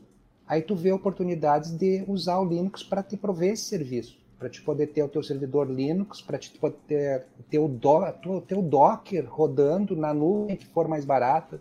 Então, isso é todo um mercado novo que está chegando aí, que as empresas estão indo, o mercado público nem tanto, mas o mercado corporativo sim. Então, isso é uma grande oportunidade para o Linux, né? Porque ele oferece todos esses recursos, inclusive tem dockers prontos que tu só baixa e ele já constrói para ti. Então, são coisas assim, oportunidades para esse sistema operacional crescer cada vez mais, se não na parte desktop, na, na parte servidor tomar conta. E se a gente for olhar também para a parte desktop, quando tu lê notícias a respeito do Windows 10 ter seu próprio kernel Linux, aí a gente começa a olhar também, opa, ele também já está invadindo até a Microsoft, né? Então são não é uma coisa que morreu, é uma coisa que está crescendo cada vez mais. Sim, seria bizarro a gente poder noticiar um dia de que o Linux virou majoritário no desktop porque a Microsoft trocou o kernel do Windows. Né? Seria muito louco isso. Inclusive, isso que você falou, vale mencionar que existe essa demanda crescente logo existe demanda para profissionais também. Então, as pessoas que uh, forem estudar o sistema, especialmente para essa parte de infraestrutura, de tecnologia, é, que é onde existe uma maior demanda e possivelmente bons salários também para pessoas especializadas, pode se dar muito bem no futuro. Então, olho aberto. E do seu lado aí, Bruce, o que, é que você enxerga? Eu, eu tive uma conversa bem interessante essa semana. Terminou uma dessas. Agora nós estamos nesse modelo D modelo de, de aula remota, né, em função da, em função da Covid. E, e a gente não tem, então, aquela, a, a, aquelas conversas de corredor com os alunos, né, que, uh, como acontecia na aula presencial, mas isso não impede. Uh, terminou uma aula essa semana, uma noite, eu fiquei com, com uns 4, 5 da turma no, no Meet conversando sobre, inclusive sobre isso, falando muito sobre Linux, eu estava falando do Linux Day, e, e, e, e, passamos aí mais, sei lá, mais 40 minutos depois da aula batendo papo sobre, sobre o assunto. Uh, e aí, falando inclusive disso, né, da, da, aplicação e como é que a gente visualiza o futuro do, do Linux. Para mim, assim, o futuro da, da, da, computação, pelo menos falando em, em, curto prazo, médio prazo, longo prazo, quem fizer apostas em, em informática é doido, né? É, é, a nuvem, é como o Fred falou, é, é, é atual e é o contexto que nós temos aí para os próximos anos. E na nuvem não tem para ninguém. É Linux, é Linux e é Linux. Uh, eu lembro num, um, rolou no nosso grupo do, no WhatsApp lá do, do, do Linux um, uns meses atrás, a galera falando ah, da Microsoft, algumas posturas da Microsoft com o Linux. Eu disse, pessoal, a Microsoft adotou Linux. Não no desktop. O, o, o, não vai, eu acho que não vai substituir o kernel da, da, o kernel do, do, do, Windows por um kernel Linux? Eu acho que não. Talvez, tal, talvez aconteça, mas eu acho que não. O, o Windows está ficando para um, um mercado muito mais restrito, muito mais limitado, principalmente o mercado corporativo, que ainda lá nos seus, nos seus terminais os funcionários usam Windows. As, nós estamos na fase pós-PC. As pessoas em casa, tem muita gente que acessa a internet só pelo celular, que não tem mais um notebook em casa.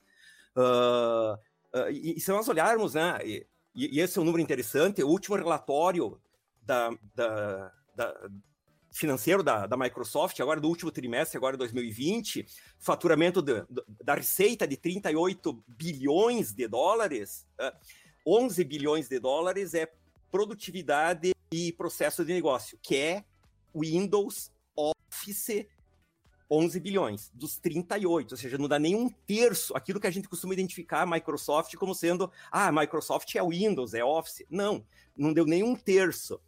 Uh, 12,9 uh, More Personal Computing, que é o Xbox, que é uh, uh, os jogos, incluindo Minecraft aí, né? Que é o LinkedIn, que é. Uh, eu sempre esqueço o, o Surface e outras coisas. 13,4, o maior dos share, é cloud. É a Azure. É a Azure. Tá? Ah, e lá no, no Business Process está incluindo o Office 365. Cloud é a Azure. E a Azure já há algum tempo, já faz mais de ano, que a nuvem da Microsoft roda mais máquinas virtuais Linux do que o Windows Server. Então a Microsoft sabe que na nuvem é Linux e ponto final. Desktop, eu, eu, eu, assim, ó, eu não tenho a menor intenção de, de ver o dia que o, o, o, tal do ano do Linux no desktop. Não sei se isso vai acontecer. Eu acho que o desktop morre antes de, disso acontecer. Mas nós temos que abrir a visão assim, ó. Desktop hoje, hoje é uma, um nicho muito limitado do que a gente tem como computação. Computação hoje é principalmente dispositivos móveis, Isso é verdade. Microsoft que foi faz tempo. Por enquanto, ainda é um kernel Linux, até que, a, no caso do Android, até que a, a Google substitua pelo Fuchsia. E serviços que são acessados a partir daqui, rodando na nuvem, onde está rodando Linux. Então é isso. Por, e por mais que a gente fale de Linux Day porque ele se tornou o software mais proeminente, na verdade, se, se eventualmente algum software livre também, open source, como o Linux, tomar o lugar dele como kernel é bem improvável de acontecer porque não existe nenhum candidato próximo, né? Mas mesmo assim, o que importa é que ele é open source e tem as mesmas características. Daqui a pouco a gente vai estar tá comemorando um, um, novo um novo day aí de algum outro software, talvez, né? Que, que por acaso mude os paradigmas da computação como foi o Linux, que é uma coisa que ninguém imaginava. Era um projeto, né, nada sério, como diria o Torvalds lá no e-mail dele. É. é, tem alguns comentários muito legais aqui que eu não gostaria de encerrar o programa sem ler. Como, por exemplo, do Carlos Brito, que diz que aqui na Marinha do Brasil já migramos mais de 80% para Linux. Ele falou. A galera falando dos Slacks aí, distros portáteis. Inclusive, quem tem curiosidade sobre os Slacks, temos um vídeo aqui no canal, ou dois até, sobre ele para você ver. É bem de ressuscitar hardware antigo, uma boa opção para você. O, deixa eu ver o que mais. Tinha visto um outro comentário interessante aqui. Que era uma pergunta, acho que era do Nelson. Deixa eu ver se eu encontro ela novamente. É, eu, eu acho que era o Nelson, não sei se eu vou achar de novo a pergunta. Mas ele comentava algo a respeito de como a gente vê o papel do Linux ou do software open source ou algo assim na evolução da sociedade e do acesso à tecnologia. Se existe um papel central ali ou se é uma espécie de, de coadjuvante. E eu gostaria de começar falando dessa vez, depois eu passo a bola aí para vocês, mas é, tem um sistema que eu até já mostrei algumas vezes aqui no canal, chama Endless OS, que é de uma empresa que era parte norte-americana, parte brasileira. Hoje eu não sei exatamente qual caminho eles tomaram, mas é um sistema que talvez não seja para você usar no desktop necessariamente, só que é, pra, é, é pensado, é um sistema estudado, criado com várias características de interface, de design, para atender o conhecimento prévio das pessoas que geralmente ou vêm da experiência de Windows, mas principalmente de smartphones, como falou o Bruce aí, que as pessoas conhecem tecnologia dessa forma hoje, para países subdesenvolvidos ou para lugares que não têm acesso à internet, por exemplo, que traz um monte de conteúdo educacional para pessoas que justamente estão marginalizadas no sentido de acesso à tecnologia.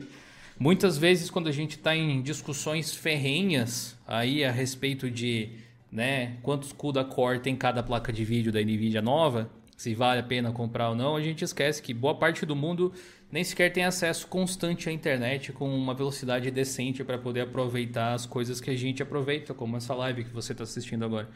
E eu acho que Linux, pela, pela característica colaborativa que tem de ser aberto e tudo mais, o Endless é um exemplo, mas não é o único, pode sim desempenhar um papel muito interessante para pessoas que não têm acesso à informática de forma geral. Então eu vejo uh, essa ascensão de alguma forma. Assim como o Linux está presente nos Chromebooks, que estão cada vez mais populares, especialmente nas universidades, é uma possibilidade de ascensão. A gente chamaria de desktop hoje em dia, mas um Chromebook já é um dispositivo meio híbrido, meio tablet, meio PC. A própria Apple tem os iPads novos, Pros, aí, que seguem mais ou menos a mesma linha. Então, acho que eu enxergo dessa forma aí o futuro. E, inclusive, para distros de desktop, eu vejo cada vez mais empresas se especializando em atender criadores de alguma coisa, como distros para desenvolvedores, ou para a galera que faz 3D, ou para cinema, por exemplo. A gente já fez cobertura de um monte de coisa legal rodando em distribuições desse tipo. Uh, a maior parte delas vindo da Europa e dos Estados Unidos. E aqui do Brasil a gente tem iniciativas de, e, e sonhos de pessoas que ainda buscam criar um sistema operacional que seja fácil para qualquer um utilizar, para a galera que não quer comprar uma licença ou não pode muitas vezes comprar uma licença e não quer piratear software, que é uma coisa boa, né? Não pirateie software. Enfim, eu vejo o Linux como uma peça nesse sentido aí para a sociedade, além dos smartphones, etc., que já é um, um, assunto mais manjado. Qual a opinião de vocês? Eu concordo contigo. E não é de hoje, né? Não é de hoje que a gente tem distribuições Linux personalizadas para atender nichos, né? Tu, tu foi falou num nicho específico, a gente tem vários nichos, várias distribuições que são direcionadas para atender demandas específicas. Essa é uma facilidade que o sistema oferece. Então, é uma, é uma oportunidade de, de trazer, no caso que tu falou, né, a, a, o acesso, de trazer desmistificar a informática, desmistificar talvez até determinados uh, programas, um editor de texto, né, um navegador. Se tu direciona a tua distribuição para ela ser simples, de certa forma tu facilita o acesso porque a pessoa vai aprender de forma mais rápida. E ao mesmo tempo, se tu tem um nicho específico, tipo, ah, eu preciso de uma, uma ferramenta aqui para fazer teste de vulnerabilidade, já desenvolve toolkit para aquela pessoa e ela também tem essa ferramenta. Então isso é uma facilidade realmente que o sistema oferece. Boa. O, muitos dos alunos que chegam na, na universidade hoje, que já tiveram algum contato com Linux, eles experimentaram o Linux educacional na, na escola. Eu acho que isso mostra, é, é, é o, é o exemplo de como o, o, o, código open source, os programas open source, incluindo aí GNU Linux, né? A gente está falando Linux, Linux, Linux, lembrando, Linux é só o, o kernel do sistema operacional, uh, tem muito outro software por cima, inclusive muito software GNU, mas não só, e, e que foi criado, né, no caso dessa distribuição, uh, para dar um primeiro acesso uh, à tecnologia ainda dentro, do, dentro da, da escola. Né? Por muito tempo, por muito tempo aí os computadores que vinham com verba do governo federal já vinham com o Linux educacional uh, pré-instalado porque e, e, o Linux educacional incluía não só o, o, o Linux, né? incluía o, o, LibreOffice, né? o pacote de, de, de, de escritório, uh, muitos, muitos aplicativos educacionais, objetos de aprendizagem. Sabe, a, a respeito do, do, Linux educacional, eu acho que a princípio ele está envolto numa intenção muito boa, mas não foi um projeto super bem executado do ponto de vista de usabilidade. Porque muita gente, por exemplo, do canal que, que conheceu assim a nossa versão de apresentar as coisas para o pessoal, é, dizia que tinha tido contato com Linux educacional e tinha meio que traumatizado por causa daquilo. Muitas vezes não é por causa do sistema, é por causa de quem estava ensinando. O professor não sabia usar, né? Jogado nas escolas onde quem manipulava as máquinas não era professor de informática, era alguém que dava aula de geografia e tentava fazer alguma coisa num sistema que nunca usou. Aí acabava gerando esse tipo de coisa, né? Ah, Perfeito, sim, sim. Ah, muitas vezes a resistência maior era justamente do professor, porque ele não tinha. Muitos professores já não tinham fluência com o computador, nem mesmo com Windows, né? Ou o pouco mínimo contato que tinha era com Windows, e aí ia para o laboratório encontrava um Linux. E eu sei, eu passei por isso. Um, um, um aluno também me perguntou essa semana, nessa mesma conversa aí, um aluno me perguntou por que de tão poucas distros nacionais, né? Por que, que começa uma distro nacional, dura um pouco e morre, né? Eu, eu fui mantenedor de uma, de uma distro que foi o Kelix. O Kelix era o kit escola livre. O Aníbal começou na UPF, depois que era baseado no Curumim. Falaram, citou muito o Curumim aqui no, no chat hoje, vi diversas vezes, né? Ele pegou o Curumim e criamos uma que era um kit escola livre, que era, isso foi antes do Linux educacional. E aí depois, quando eu virei o, o mantenedor da, da que era uma nossa da UPF, uh, aí eu livrei do Curumim e pegava direto do, do Debian. E aí eu disse, não é coisa para tu fazer por esporte, para fazer com pouco tempo. Se tu quer, se tu quer ter tua distro, tu vai trabalhar só nisso. Dá muito, muito, muito trabalho, né? Muito trabalho. Ainda mais que na época, assim, nós estávamos na transição dos computadores 32 para 64 bits, aí todo o pacote tinha que testar, tinha que verificar, tanto no 32 bits como no 64 bits. Dá muito trabalho. E aí, o nosso Calyx, ele era usado nas escolas. Então, era estilo um Linux educacional, usado, é, to, to, todas as escolas do município de Passo Fundo usavam o Kelix, e tinha outros aqui na região. Uh, antes do Linux Educacional era a opção que se tinha, né? Porque da época eles conseguiam uma verba do governo, por exemplo, ah, para montar o laboratório na escola. Conseguiam lá um, do, do MEC tantos mil. Pô, vai, vai comprar o, o, hardware, vai licenciar o Windows, vai licenciar Office, tu monta um computador com cinco máquinas no laboratório. Com o mesmo dinheiro, nós botava, comprava, comprava, gastava só no hardware e todo o Linux em cima.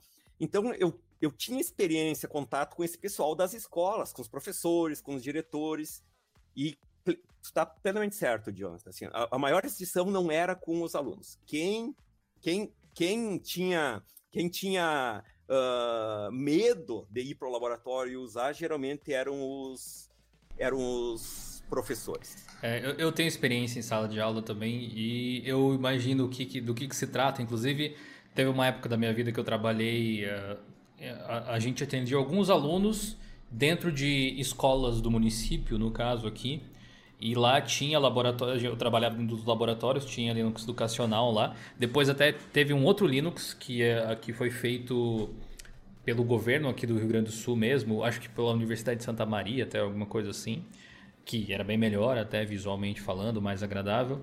Mas o que acontecia lá é que o professor é compreensível, é uma questão psicológica. Tá? Ele não quer se sentir incapaz à frente dos alunos. Então, ele sentava no frente do computador, alguma coisa não funcionava como ele queria. Ele talvez por até mesmo ego ou alguma coisa do tipo, não ia admitir, olha, eu não sei mexer. é esse sistema aqui que não funciona. Não sou eu que não aprendi, sabe? E, e, querendo ou não, isso é uma coisa que pode acontecer, que provavelmente aconteceu em alguns lugares aí, Brasil afora, porque até como o Fred aí comentou, quando a gente estava falando sobre concursos públicos e coisas assim, não basta você entregar o software e dizer, olha, esse é, esse é o pré-requisito. As pessoas elas precisam aprender a usar, de certa forma. E um pouco disso a gente tenta fazer aqui no canal. A gente tenta mostrar para as pessoas, olha, se usa assim, inclusive no desktop. Você tem um monte de programas para fazer tudo o que você quiser, provavelmente.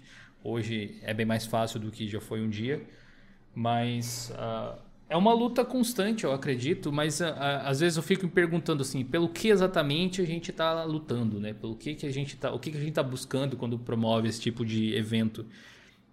E eu acho que existe um sentimento de que fez tão bem para gente mudou tanto a nossa vida, criou tantas amizades que a gente quer passar esse sentimento bom para as demais pessoas. Mas acima de tudo é uma ferramenta de mudança, uma mudança de carreira muitas vezes, uma mudança de, de vida que vem associada a isso. Você pode se capacitar muito mais, além de ser muito divertido brincar com os computadores. A gente tem que admitir, né? A gente é tudo meio nerd de computador, a gente gosta de fazer esse tipo de coisa. É, e, e eu não consigo imaginar, por exemplo, a minha vida sem o Linux. Não é como se fosse a melhor coisa do universo, imbugável, inquebrável, sem defeitos. Pelo contrário, a gente, por gostar, talvez consiga ver muito mais defeitos do que quem está fora. Mas, sem dúvida nenhuma, mudou completamente a forma com que eu enxergo a tecnologia. E hoje, quando eu sento na frente de um computador com Windows para usar, é, é outro rolê. Eu vejo outras coisas, eu vejo outras eu vejo coisas que eu não via quando eu só usava o Windows. Eu acho que é um pouco disso que a gente quer passar para as pessoas com um evento como o Linux Day. Você tem muito poder nas mãos existe um poder associado ao trabalho colaborativo, nesse caso de desenvolvimento de software, ou até mesmo de utilização de uma ferramenta que pode ser acessível por qualquer pessoa, independente da, da faixa etária, da classe social. E esse é o poder do open source. Ele constrói impérios de tecnologia, que é o que existe hoje, mas também permite que você seja autônomo, seja lá no que for que você quer fazer. Essa é a parte mais legal, eu acho. Eu, eu acho que as outras áreas, todas elas têm muito que aprender com, com a gente, dentro dessa filosofia do open source, software livre. Uh, às vezes eu tento ilustrar para as pessoas que não são, para quem não é programador, uh, qual que é, qual que é a lógica dentro do espírito open source. Né? Eu tava, explicando explicando eh, esses dias para uma pessoa, diz, ó, imagine assim, ó, uma, coisa que tu gosta muito de fazer, você gosta de escrever, sim, ela gosta muito de escrever. Imagine o seguinte, você poder escrever um livro, tu escreve um livro, mas tu não se preocupa em, em, em formatação, tu não se preocupa em, em revisão editora. Assim que tu tem alguma coisa escrita, tu publica isso num lugar e as pessoas podem ir lá e pegar o que tu escreveu, contribuir, melhorar, acrescentar um capítulo, retirar o que não gostaram, cada um adaptar e ter sua própria versão e copiar e essa pessoa botar essa modificação que fez no seu próprio no, no seu próprio repositório, desde que não tire uh, o teu reconhecimento como autor, isso na, na, música, isso no projeto de qualquer coisa, e, e, que veio, eu vejo hoje assim, essa galera do, do movimento maker e tal, que está trazendo isso para outras áreas. Mas uh, é, é, algo que, que para mim, nasceu na, na, na área da, da, da programação, com o código open source, e a comunidade tem muito que aprender. É muito bom a gente ter acesso ao que os outros fazem. É muito bom Hoje eu acordei hoje de manhã, quando eu conectei meu celular, o primeiro e-mail que eu recebi foi daqueles que me, que me deixou o dia muito melhor. Né? Eu recebi um e-mail de um, não sei da onde, um e-mail em inglês, na verdade, um e-mail do GitHub por causa de um, de uma, de um, de um, uh, de um pull request dentro de um repositório que eu tenho no GitHub. Uh, o, o, o cara uh, agradecendo pelo projeto, é, um, é uma pack de Python que tem lá no meu GitHub, o cara agradecendo por eu ter feito aquilo, que salvou muitas horas dele de trabalho e que ele está com os dedos cruzados aguardando quando a minha a branch lá 0.7 vai entrar no master, porque tem coisas que eu estou colocando lá que, que ele precisa muito. Cara, isso assim, ó, isso nos dá uma sensação de tu estar tá, sendo uh, útil para as pessoas, sendo útil para as pessoas, de você fazer parte de uma, de uma comunidade, de fazer diferença da, daquele conhecimento que tu tem fazer diferença para a vida das é, pessoas. É, é uma sensação de, de, digamos assim, de levar a humanidade para frente, sem um interesse em específico ali, sabe? Às vezes eu, eu, eu, vejo que algumas pessoas entram em conflito em relação a, por exemplo, a, não, eu não consigo trabalhar com isso, a, é, compartilhar o código quebra o meu modelo de negócio como empresa eu não vou conseguir comprar comida para casa, um negócio assim, né? E você precisa pensar de uma forma diferente, como a gente comentou ao longo aqui do episódio, para poder trabalhar com, com software open source. A, Linux Foundation tem um modelo, por exemplo, que eu acho muito legal para os carros autônomos, que, que exemplifica muito bem o poder da colaboração dos membros lá que, que existem para a criação de um, um, Linux, no caso, um tipo de tecnologia que é basicamente a base de todos os carros autônomos que vão rodar aquilo, permitindo que cada uma das empresas que colaboraram para criar aquilo quando forem vender os seus carros, implemente as suas próprias mudanças, colocando o que elas acharem mais interessante, colocando o que elas acham que vai trazer, que vai agregar mais para o consumidor final, nesse caso, do, dos carros ali. O que mostra que juntos, quando as pessoas se juntam para elaborar esse tipo de coisa, a gente dá um passo adiante. Imagina se cada empresa tivesse que elaborar do zero todo o seu kernel para poder rodar no seu carro, alguma coisa assim.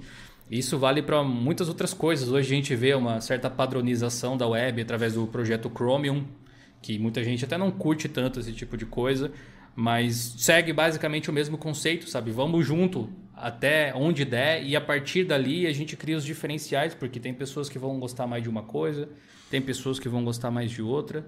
Essa é uma das belezas que eu vejo nesse tipo de trabalho colaborativo que o open source promove. É trabalho, é trabalho em, em comunidade, né? A gente se sentir dentro do. E, e, e, e, o que me chama a atenção é justamente a galera, a galera uh, nerd, né? Que é identificada assim como pessoas que, que têm dificuldade de, de socializar, dificuldade de, de interagir com outras pessoas, que criou todo esse movimento que está servindo aí. Nós olhamos agora na, na Jonathan e Fred, agora na, na, na Covid, assim, logo que começou todo isso, o, o, o que começou a pipocar de de projetos dentro da filosofia open source, não, não um projeto de software, né? Mas a galera, cada um contribuindo, uh, criando, criando um respirador artificial, melhorando um processo, criando alguma coisa para ajudar. Uh, uh, modelos, galera que modelou 3D, máscaras e, e, liberou o projeto para o pessoal poder imprimir na sua, na sua impressora 3D. É, é, é Muito isso. Legal. Né?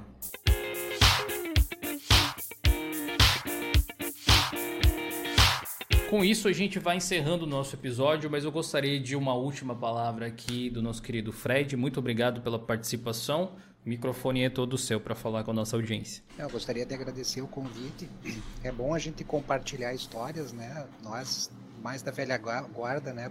Com as carecas reluzindo aqui, com as luzes batendo. E passar para esse pessoal que está tá nos ouvindo aí que uh, trabalhar de forma colaborativa, apostar em open source, são oportunidades. Né? Então, eu acho que esse, esse fechamento aqui foi muito bom no sentido de, de mostrar que a gente não está tá falando em Linux, tá, mas a gente está falando em numa filosofia, numa filosofia de colaboração. E essa filosofia de colaboração, a princípio, parece meio esquisito. Poxa, estou trabalhando de graça. Mas não é isso que, que não é esse o espírito da coisa. O espírito da coisa é tu trabalhar para ter algum fornecer algum serviço, um bem comum, e isso traz oportunidades, isso mostra o teu serviço e tu vai ser recompensado financeiramente logo ali na frente por ter tido esse espírito inicial de colaboração. Obrigado, Bruce. Obrigado, Jonathan. Prazer em te receber, Fred. Bruce, por favor, suas últimas palavras aí da live de hoje. Agradecer novamente ter aberto o seu canal, Jonathan, para a gente estar tá, para gente estar tá conversando nesse ano, né? pro o Linux Day tá com essa programação da sexta de noite no teu canal. Só lembrando de novo, né, pessoal, lá no, tem o site do evento, uh, o pf.br barra Linux Day, tem a programação de amanhã toda lá, tem o link lá para o pessoal que quer pessoal que quer o atestado para registrar a presença, tem um botãozinho ali no, junto com a da live de hoje. E, e amanhã, oficina, porta aberta, entra lá ah, para conhecer. Quem sabe no próximo ano, muitos dos que estão dos que estão aqui nos ouvindo vão ser voluntários para ministrar algumas oficinas, né, ou para algum momento dentro do dentro do Linux Day.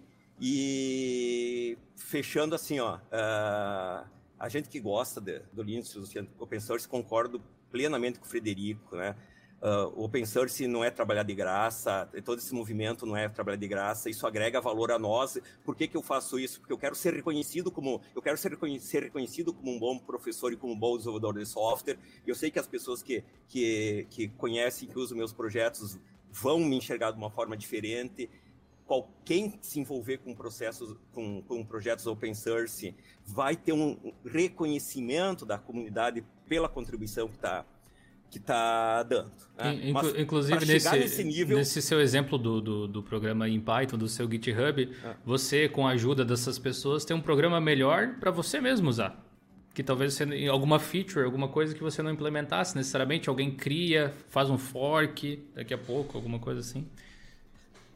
É, a, a, ideia é essa, né? A gente trabalhar de trabalhar de ondadas. Mas para a gente chegar, as pessoas terem, terem esse nível de, de, de conhecimento para poder contribuir, claro que tem todo tipo de contribuição. Tu pode contribuir com um projeto open source na tradução, se tu não sabe programar, encontrando bugs, se tu é um bom testador. Tem, tem espaço para uh, para tudo. Mas começa as pessoas tendo coragem de usar. E é isso que a gente está aqui para fazer, né? Queremos uh, atrair uma, uma comunidade maior de usuários de open source, para que se tornem, estudem, aprendam e se tornem também bons contribuidores, bons desenvolvedores não, dentro dos projetos. Show de bola. Então é isso. Obrigado.